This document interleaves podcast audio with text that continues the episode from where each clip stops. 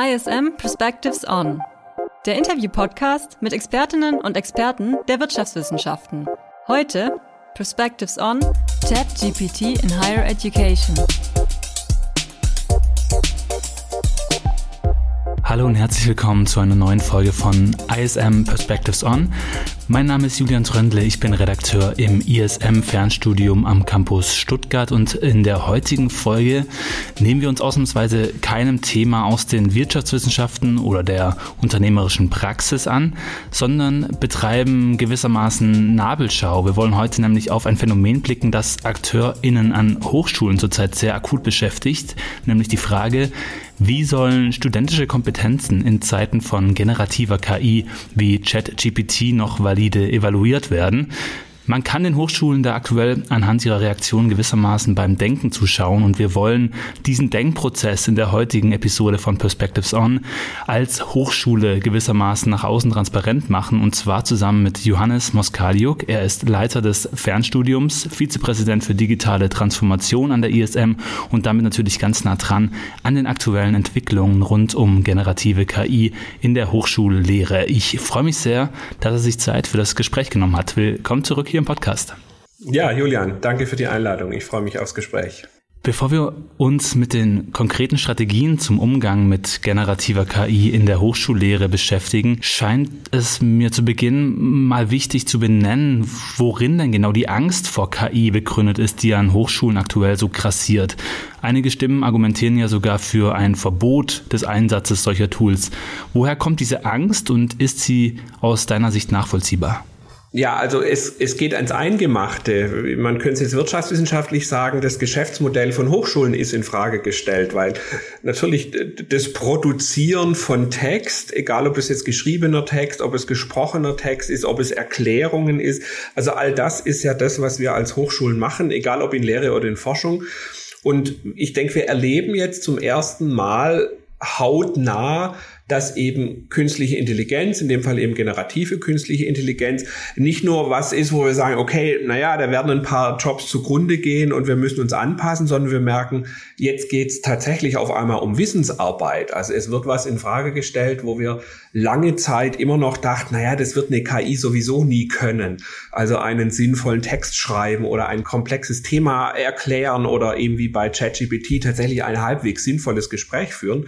Und ich glaube, die Angst, die wir da als Hochschulen haben, die ist schon ziemlich grundlegend. Also die Frage, was bedeutet es ja letztlich auch für unsere Daseinsberechtigung, wenn vieles von dem, was wir als Selbstverständnis von Forschung und Lehre haben, auf einmal, ich sag's mal ganz pathetisch, von einer KI angegriffen wird. Also eine KI auf einmal Dinge kann, von der wir nie gedacht hätten, dass sie das mal kann. Dann kommen wir doch mal darauf zu sprechen, was diese KI denn kann. Der Intelligenzbegriff, insbesondere mit dem vorangestellten Adjektiv künstlich, ist ja ein durchaus schillernder oder ambivalenter, könnte man sagen. Einige Stimmen lehnen den Begriff der künstlichen Intelligenz sogar komplett ab um den Begriff an der Stelle für unsere HörerInnen vielleicht mal besser verständlich zu machen, scheint mir vielleicht ein Vergleich sinnvoll, der insbesondere auch für die Hochschullehre relevant sein dürfte, nämlich was ist denn die wesentliche Unterscheidung zwischen künstlicher Intelligenz auf der einen Seite und der Intelligenz eines Menschen, sagen wir einfach eines durchschnittlichen Studierenden? Ich denke, die zentrale Unterscheidung zwischen Intelligenz und künstlicher Intelligenz ist das Verstehen oder man könnte es auch noch eine Ebene höher hängendes Bewusstsein. Das heißt, im Moment würden wir schon sagen, so eine künstliche Intelligenz, die wirkt zwar intelligent, indem sie nämlich richtige und auch passende Sätze von sich gibt, aber ob sie tatsächlich versteht, was sie da sagt ähm, oder was sie an Output generiert, das ist zumindest fraglich und glaube ich völlig klar ist, dass die künstliche Intelligenz natürlich keine Gefühle, keine Emotionen, keine Bewertungen vornimmt, die über das hinausgeht, was sozusagen auf Basis der Daten, mit der sie trainiert wurde, beinhaltet. Was ich aber einen wichtigen Aspekt finde, dass wir, wenn wir über Intelligenz sprechen. Du hast es jetzt schillernder Begriff genannt. Erstmal kurz noch überlegen, was ist eigentlich Intelligenz? Und Intelligenz ist, äh, jetzt kommt der Psychologe durch, Intelligenz ist ein latentes Konstrukt. Also ich kann Intelligenz nicht sehen, ich kann sie nicht messen, ich kann sie nicht irgendwie bestimmen. Ich kann letztlich immer nur den Output sehen, auf dessen Basis ich dann Rückschlüsse ziehe, dass das System bei der künstlichen Intelligenz oder eben der Mensch, der Organismus irgendwie intelligent ist. Und ich glaube, das ist ein ganz spannender Punkt, dass ich ähm, auf einmal von der Reaktion eines Systems nicht mehr eindeutig auf dessen Intelligenz zurückschließen kann. Oder umgekehrt gesagt, na klar ist eine künstliche Intelligenz intelligent, weil sie gibt mir Antworten auf Fragen, die aus meiner Perspektive intelligent erscheinen. Ne? Und dann wieder der Vergleich mit einer Studentin oder einem Student, ob der jetzt einfach nur Gelerntes wiedergibt oder das Gelernte tatsächlich auch verstanden hat. Auch das kann ich ähm, zum Beispiel einer Hausarbeit, einem schriftlichen Text, den eine Person produziert hat, nicht unbedingt erkennen. Also mir scheint wichtig zu sein, dass der Begriff Intelligenz oft vielleicht auch missverständlich gebraucht wird. Ähm, und mein Statement an dieser Stelle, ja, die künstliche Intelligenz ist intelligent, wenn ich die ähm, Definition zugrunde lege, die ich gerade versucht habe darzustellen. Vielleicht kann man sich dem Begriff auch annähern, wenn man sich mal das Vorgehen von generativen KI-Tools mal konkret anschaut, vielleicht am prominenten Beispiel von ChatGPT. Welche Prozesse sind denn da auch für IT-Line wichtig, um zu verstehen, wie dort Texte äh, generiert werden? Ich denke, als erstes ist wichtig, weil wir jetzt gerade ganz stark von ChatGPT sprechen, dass Chat GPT, also das Chat äh, in dem Begriff, tatsächlich zunächst mal nur ein, ein Interface ist, also eine Mensch-Maschine-Schnittstelle.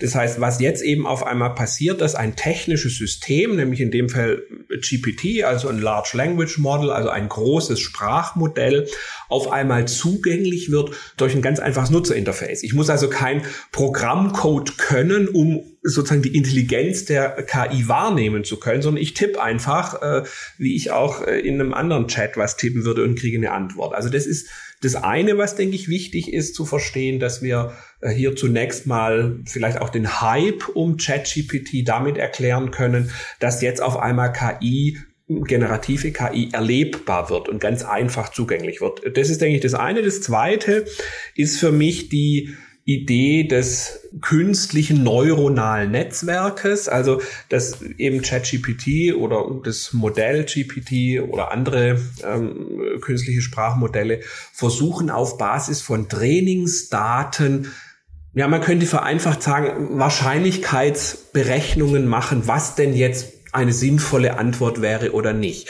Man könnte auch sagen, ähm, das Sprachmodell ist immer nur so gut wie ähm, die Trainingsdaten, mit denen es trainiert wurde. Ähm, und das scheint mir das Dritte zu sein. Wir haben es zumindest im Moment immer noch mit Sprachmodellen zu tun.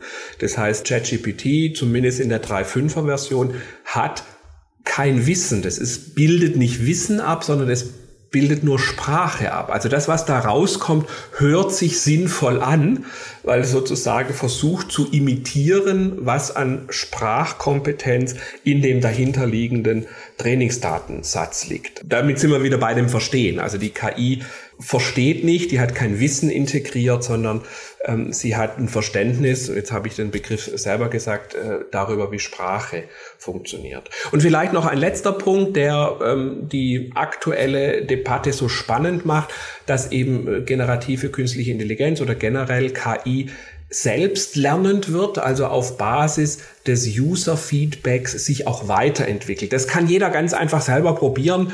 Ähm, wenn, wenn man der ähm, KI ChatGPT einen Witz erzählt, kann sein, sie hat den heute nicht verstanden und wenn viele Nutzer sie mit dem Witz füttern, dann wird sie das vielleicht am nächsten Tag oder am übernächsten Tag verstehen. Also das Modell lernt durch die Interaktion mit dem Nutzer dazu.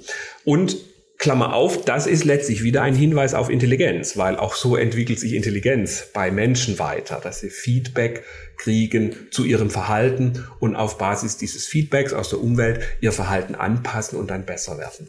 Jetzt hast du schon dieses Imitieren von Input angesprochen. Viele KritikerInnen bezeichnen ChatGPT deshalb auch als einen stochastischen Papagei, da die KI ihnen zufolge lediglich den vorliegenden Korpus auf Basis von Algorithmen quasi wiederkäut. Worüber er schreibt, das hast du auch schon gesagt, weiß er aber eigentlich nichts. Trifft diese Kritik aus deiner Sicht ins Schwarze? Naja, sie trifft voll ins Schwarze und gleichzeitig würde ich sagen, ja, genau, aber mehr muss sie auch nicht können. Das heißt, das, was ich ja von ChatGPT im Moment erwarte, dass es mir eben diesen riesen Korpus an ähm, Inhalten, mit dem ich die KI trainiert habe, mir zugänglich macht. Also ich könnte auch anders formulieren, ich, ich will ja gar nicht, dass die KI irgendwie kreativ ist oder sich irgendwas ausdenkt oder irgendwelche ähm, Dinge erfindet, die überhaupt nichts mit ihrem Korpus zu tun haben. Also sozusagen die Nutzung der Wahrscheinlichkeit, ähm, was sich sinnvoll anhört, das ist ja genau das Ziel ähm, einer, einer KI. Also ja, trifft ins Schwarze, aber ähm, auch äh, nein, äh, es ist genau das Ziel der KI. Ähm, was ich an dem Begriff aber spannend finde, dass er gleichzeitig deutlich macht, dass wir bei einer KI letztlich nicht mehr Rückschlüsse ziehen können auf den Korpus, der dahinter liegt.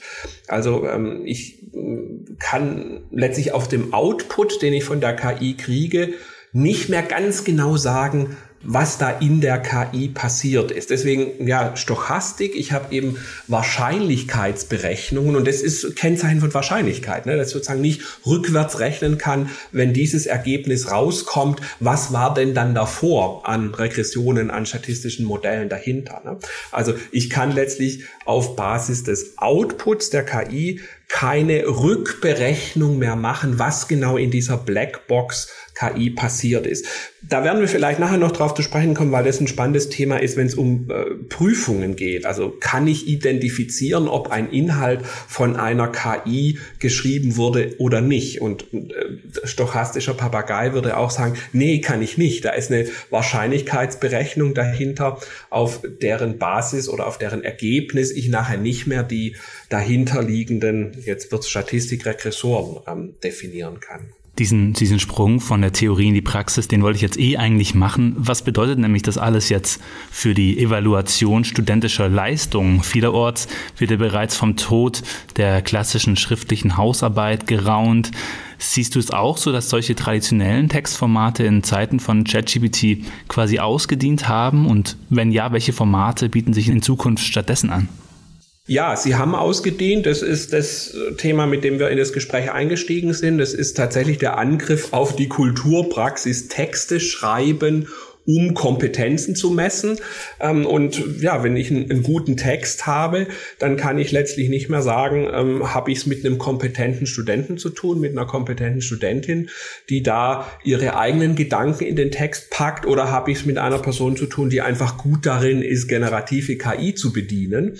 Insofern ist, denke ich, das Thema, mit dem wir uns beschäftigen müssen, wenn wir über Prüfungen reden, ist die ja Produktion von Wissen eine geeignete Kompetenzmessung. Dabei finde ich es wichtig, im Kopf zu behalten, dass dieses Thema nicht erst seit ChatGPT relevant ist. Also die Frage, ob die Produktion von Text nachher tatsächlich Kompetenzen misst, die Studierende später in ihrem Job brauchen. Ich denke, die Frage, die hat sich auch vor ChatGPT schon gestellt. Also haben wir es da tatsächlich mit einer geeigneten Messmethode zu tun? Na, und die, die zweite, der zweite Teil der Antwort, was denn dann? Na, letztlich geht es immer um die Frage, ob die Prüfungsform Kompetenzen braucht, die später auch im echten Leben, im Job relevant sind. Das heißt, man könnte sagen, die Prüfungsform muss eigentlich sehr ähnlich zu der eigentlichen Kompetenz sein, um die es nachher geht. Oder umgekehrt formuliert, Texte schreiben als Prüfungsform ist eigentlich nur sinnvoll für Leute, die nachher beruflich Texte schreiben.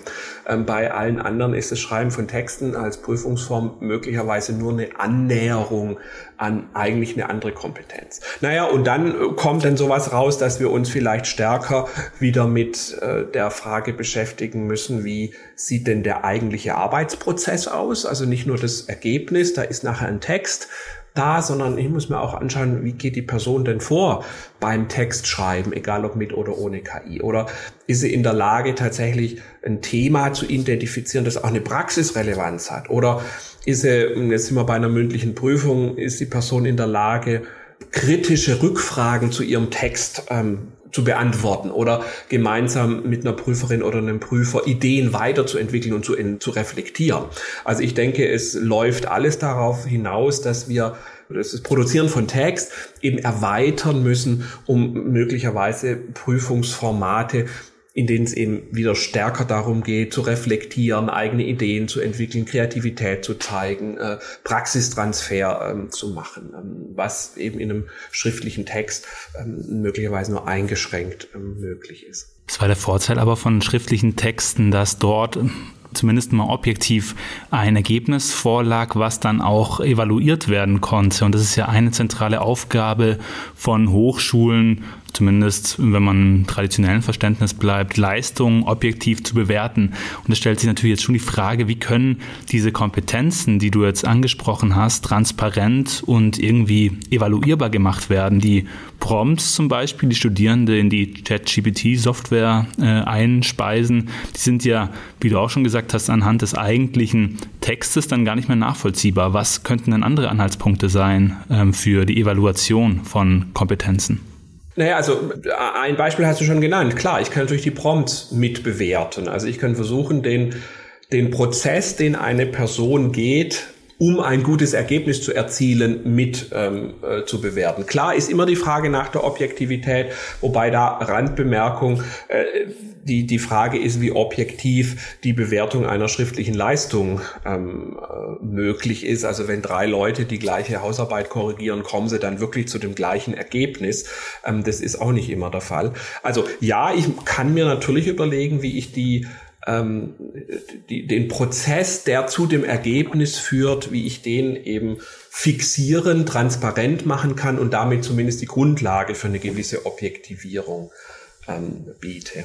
Was ich einen spannenden Aspekt finde, den wir äh, sind eine Fachhochschule, letztlich ist für uns ja immer der, der Kontakt zur Praxis. Also wenn eine Studentin, ein Student ein Konzept entwickelt und ein Unternehmen sagt, tolles Konzept kann ich unmittelbar einsetzen, äh, trägt bei mir zur Verbesserung von Prozessen oder zum Ergebnis bei, dann ist das letztlich immer die objektivste Form der Messung. Also ist das, was äh, da entwickelt wurde an Konzept, an Idee, ist es nachher wirklich in der Praxis anknüpfbar? Ist es da wirklich ähm, naja, letztlich trägt zu einer Verbesserung in der Praxis bei.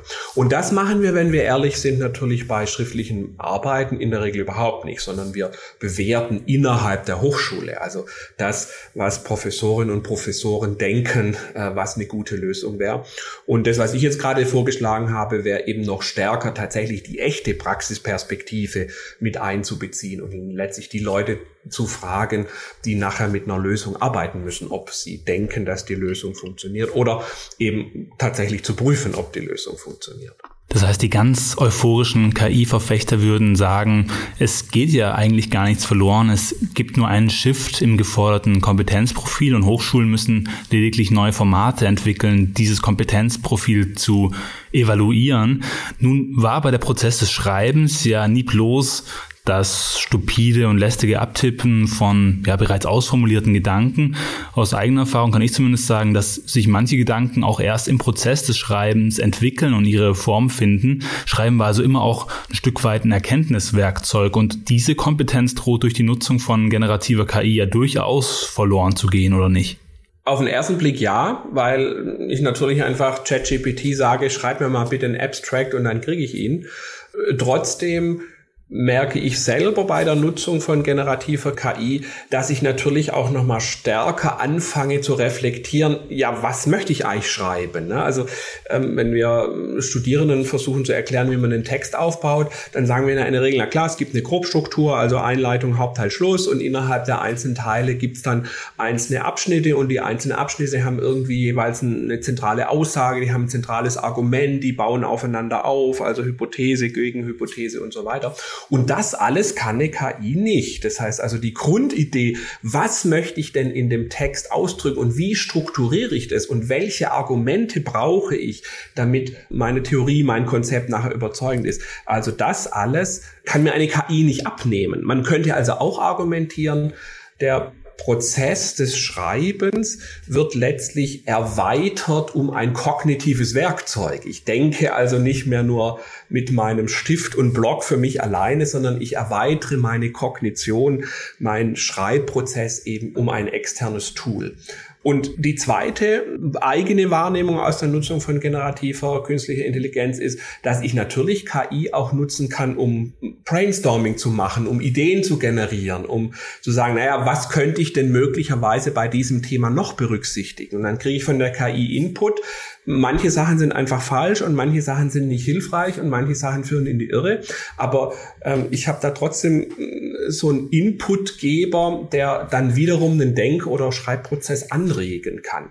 Das heißt, ich finde diese Denkweise hilfreich, dass wir es eben ähm, ja letztlich mit einer Mensch-Maschine-Kooperation zu tun haben. Also ich bin durch die KI, ja, habe ich so meinen Assistent, meine Assistentin bei mir, die dabei unterstützt, den Schreibprozess ähm, weiterzuentwickeln und zumindest wenn es um, um, um Gebrauchstexte geht, tatsächlich den Schreibprozess auch äh, enorm zu beschleunigen. Jetzt kommt ja noch hinzu, dass die Praxis des wissenschaftlichen Schreibens traditionell der Quellenarbeit einen sehr hohen Stellenwert einräumt.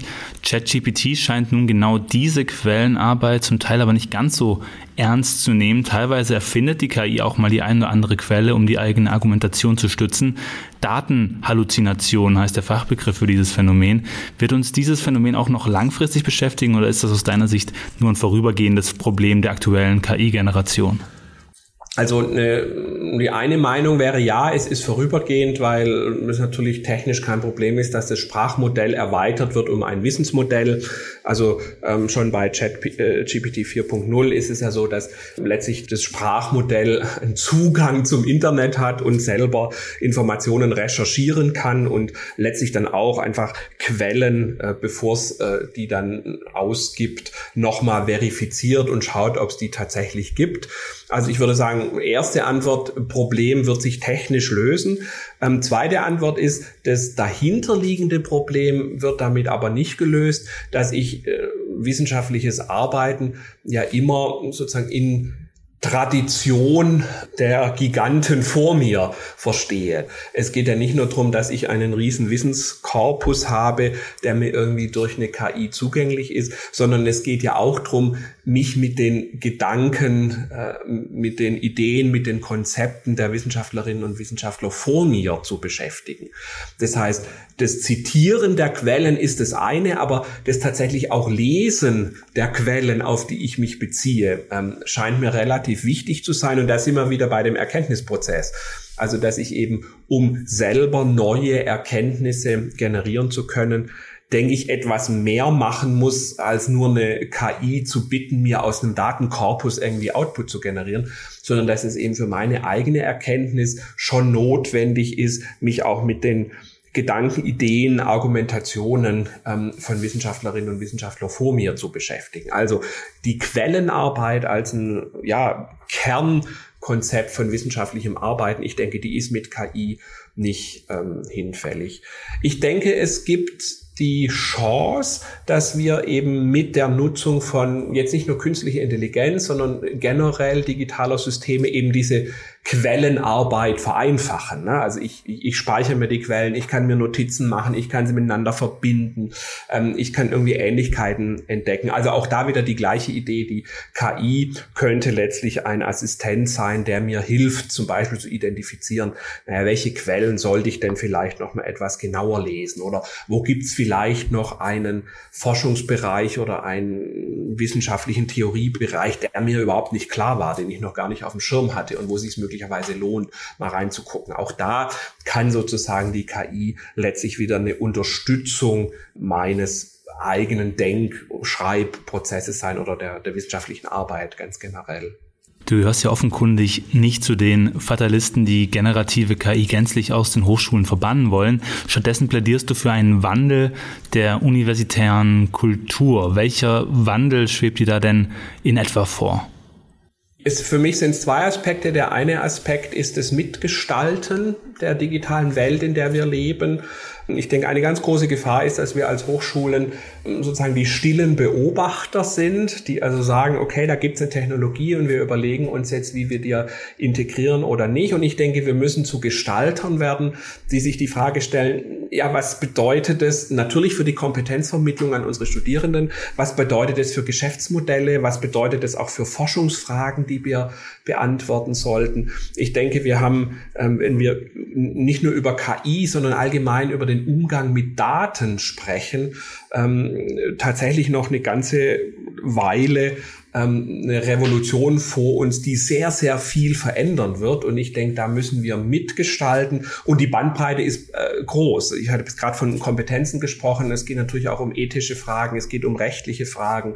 Es geht natürlich auch um die Frage, ähm, wir haben gerade Erkenntniswerkzeug Schreiben genannt. Also was bedeutet es überhaupt für Bildungsprozesse, ähm, die, diese Mensch-Maschine-Kooperation, die ich gerade angesprochen hatte. Was bedeutet das jetzt immer wieder bei wirtschaftswissenschaftlichen Themen für Wert Wertschöpfungsketten. Also ähm, was bleibt dann überhaupt noch einer Wissensnation wie Deutschland, äh, wenn irgendwann Industrialisierung weiter nach unten geht? Ja, was, wovon leben wir denn? Also wo produzieren wir denn noch mehr Wert, wenn wir alles Know-how zu künstlicher Intelligenz eher an US-amerikanische Unternehmen abgeben. Und die zweite Frage beschäftigt, äh, die, die zweite Frage, soll, denke ich, sollten wir uns beschäftigen tatsächlich auch mit der praktischen Anwendung. Also gestalten kann ich nur, wenn ich selber die Werkzeuge kenne, um die es geht. Das heißt, in, in meinem Verständnis ist die, die Anforderung an den Kulturwandel, dass wir uns da wieder stärker, vielleicht ist es der Werkstattbegriff. Also keiner von uns weiß genau, was in zwei, drei Jahren passieren wird und keiner von uns ähm, weiß, äh, welche Technologie morgen vielleicht spannend werden wird. Und wir müssen, glaube ich, als, als Hochschulen gestalten, das ist eine, aber tatsächlich auch selber Erfahrungen sammeln äh, mit den Technologien, die es gibt. Und aus meiner Sicht auch tatsächlich gemeinsam mit unseren Studierenden. Das heißt, wir sind jetzt in einer Situation, wo wir als Hochschullehrende in vielen Fällen nicht mehr den Wissensvorsprung haben, weil wir die Technologien, die Konzepte, die Theorien alle kennen, sondern letztlich gemeinsam mit den Studierenden erst ein Verständnis dafür entwickeln, was wir hier an digitaler Kultur um uns herum haben. Und das ist aus meiner Sicht schon eine Kulturveränderung, dass wir sozusagen ein Stück wieder stärker auf Augenhöhe als naja, Fakultät, als Community von Lernenden uns mit gesellschaftlichen, digitalen, kulturellen Herausforderungen beschäftigen.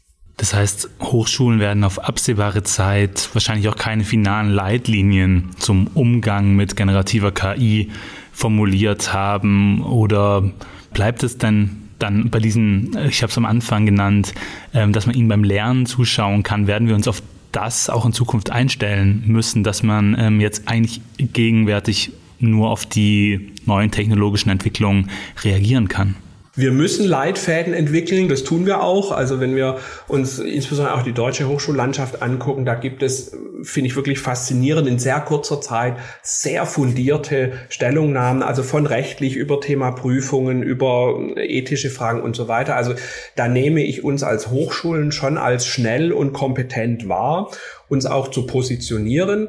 Möglicherweise müssen wir uns noch stärker daran gewöhnen, dass der Leitfaden von heute möglicherweise im halben Jahr einfach überholt ist. Also sozusagen die Volatilität des Wissens, das wir da in Leitfäden gießen, dass wir uns das immer wieder ähm, vor Augen halten müssen. Und naja, da sind wir wieder beim äh, Kernkonzept von Hochschule. Also wer, wenn nicht Hochschulen, äh, ist dazu in der Lage, tatsächlich auch mit der Volatilität, mit der Veränderbarkeit ähm, von Wissen ähm, umzugehen und auch äh, ja nicht nur zu reagieren, sondern eben auch den Anspruch zu haben, mitzugestalten, was da in unserer Welt ähm, passiert. Johannes Muskaliuk war das Leiter des ISM Fernstudiums und Vizepräsident für digitale Transformation hier an der ISM. Vielen Dank für das Gespräch. Ja, Julian, danke dir. In der nächsten Ausgabe von ISM Perspectives On, die gibt es dann am 12. Juni. Darin geht es dann um Celebrity Testimonials und die Frage, wie zeitgemäß diese in Zeiten von Influencer Marketing eigentlich noch sind. Bis dahin, vielen Dank fürs Zuhören und ja, bis zum nächsten Mal. Alle im Interview genannten Quellen findest du in den Shownotes zur Folge. Der Podcast ISM Perspectives On wird präsentiert von der International School of Management. Besuche unsere Website ism.de für weitere Infos zu den angebotenen Bachelor- und Masterstudiengängen aus dem Bereich der Wirtschaftswissenschaften.